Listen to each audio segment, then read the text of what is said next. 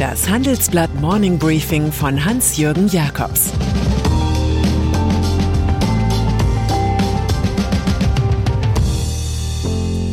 Guten Morgen allerseits. Heute ist Mittwoch, der 6. Oktober, und das sind unsere Themen. Die blonde Revolution gegen Facebook. China sucht echtes Wachstum. Nobelpreis für deutsche Klimaforscher.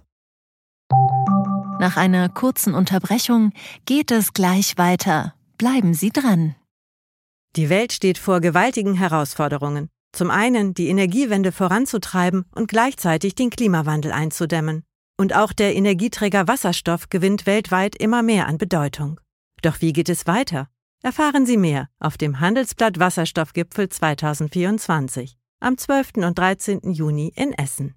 Infos unter handelsblatt-wasserstoffgipfel.de. Mit dem Vorteilscode Wasserstoff 2024 erhalten Sie einen Rabatt von 15% auf die Tickets. Facebook Whistleblowerin. Die Weltöffentlichkeit kennt jetzt das Gesicht von Frances Horgan. Eine All-American Woman, die vor dem US-Senat über ihre Erlebnisse im Datenbetrieb Facebook berichtete. Dabei habe sich der Konzern gegen das Wohl der Gesellschaft und für mehr Profit entschieden, so Horgan. Die 37-Jährige erhebt drei Hauptvorwürfe. Erstens. Obwohl Facebook weiß, dass sich die Fotoplattform Instagram negativ auf die Psyche von Heranwachsenden auswirkt, habe das Management um CEO Mark Zuckerberg nichts an den Algorithmen geändert. Zweitens, als Fake News Ende 2019 eine Welle ethnischer Gewalt in Äthiopien verursachten, versagte die eingesetzte künstliche Intelligenz, Probleminhalte zu entfernen. Drittens, insgesamt sei Facebook eine moralisch bankrotte Organisation, sagt die Whistleblowerin. Eine Aufsichtsbehörde sei gefragt. Facebook hat unser Vertrauen nicht verdient. Am Montag war die Technik des Zuckerberg-Konzerns am Ende, am Dienstag die Ethik. Es muss wohl der Tag kommen, an dem die Struktur am Ende ist und Instagram sowie WhatsApp abgespalten werden.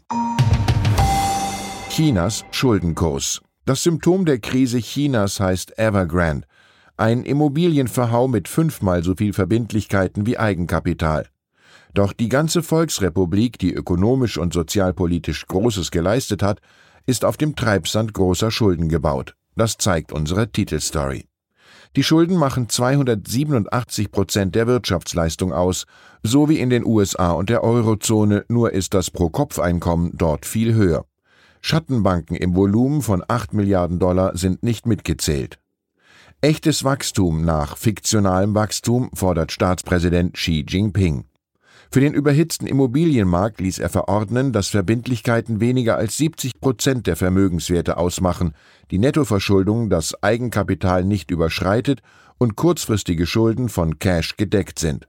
Ausgerechnet ein weiterer chinesischer Bauträger ist jetzt in akuten Zahlungsschwierigkeiten, die Fantasia Holdings Group. Sagen wir es doch so, Phantasialand ist abgebrannt. Wirtschaftsforschung 107 Jahre alt ist das Institut für Weltwirtschaft in Kiel. Große Ökonomen wie Herbert Giersch oder Horst Siebert leiteten das IWF. Doch irgendwie ist das Renommiergebilde zur akademischen Durchgangsstation geworden, jedenfalls für Gabriel Felbermeier, der vorige Woche nach nur zweieinhalb Jahren nach Wien entschwand. Interimistisch treten nach unseren Informationen Stefan Kotz und Holger Görg die Nachfolger an. Da in der Stiftung des öffentlichen Rechts auch das Land Schleswig-Holstein, die Bundesregierung, die Leibniz-Gemeinschaft und die Kieler Uni mitreden, ist wohl eine Doppelspitze fürs Erste die logische Folge. Es wird aber weiter nach einem Präsidenten gefahndet. Nobelpreis für deutsche Klimaforscher. Wenige Wochen vor der Weltklimakonferenz in Glasgow hat das Nobelkomitee in Stockholm den Nobelpreis für Physik unter anderem an den Deutschen Klaus Hasselmann vergeben. Der frühere Direktor des Hamburger Max-Planck-Instituts forschte über Weltklimamodelle. Sie waren die Basis für umweltpolitische Maßnahmen wie das Pariser Klimaschutzabkommen. Hasselmann teilt sich die eine Hälfte des mit rund 985.000 Euro dotierten Preises mit dem Japaner Syukuro Manabe. Die andere Hälfte geht an den Italiener Giorgio Parisi, der 89-jährige Hasselmann war nach Bekanntgaben der Nobelentscheidung stundenlang nicht erreichbar. Gegenüber Journalisten zeigte er sich dann überrascht. Ich will gar nicht aufwachen. Für mich ist das ein schöner Traum. Ich bin ja jetzt pensioniert. In letzter Zeit war ich ein bisschen faul.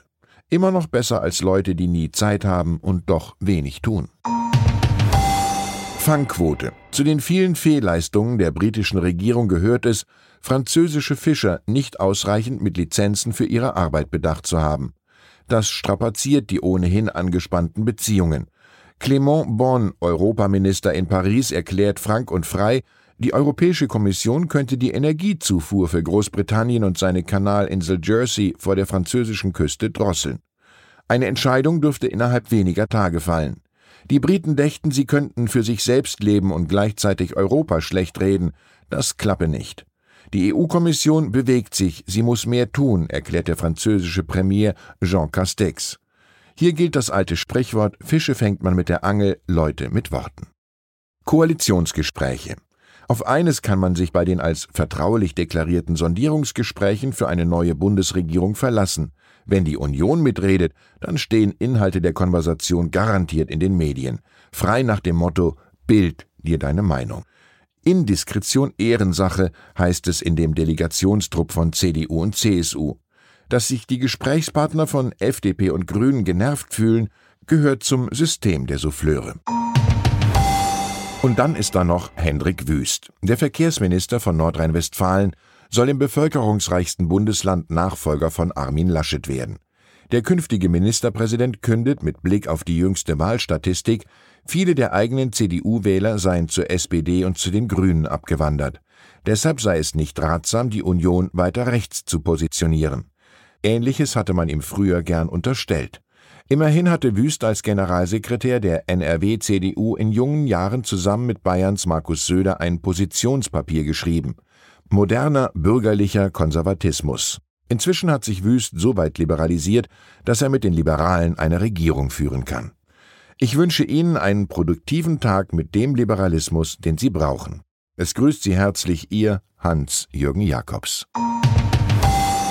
Das war das Handelsblatt Morning Briefing von Hans-Jürgen Jakobs, gesprochen von Peter Hofmann. Die deutsche Wirtschaft steht vor neuen Herausforderungen. Und Sie möchten aktiv die Zukunft mitgestalten? Dann sind Sie beim Handelsblatt CFO Summit 2024 genau richtig. Erleben Sie hochkarätige Speaker und CFOs renommierter Unternehmen wie Amazon, Google oder SAP Seien Sie Teil dieses exklusiven Gipfeltreffens am 11. und 12. Juni in Düsseldorf. Mit dem Code Podcast sparen Sie bei der Anmeldung 15%. Alle weiteren Infos unter handelsblatt-cfo-summit.de.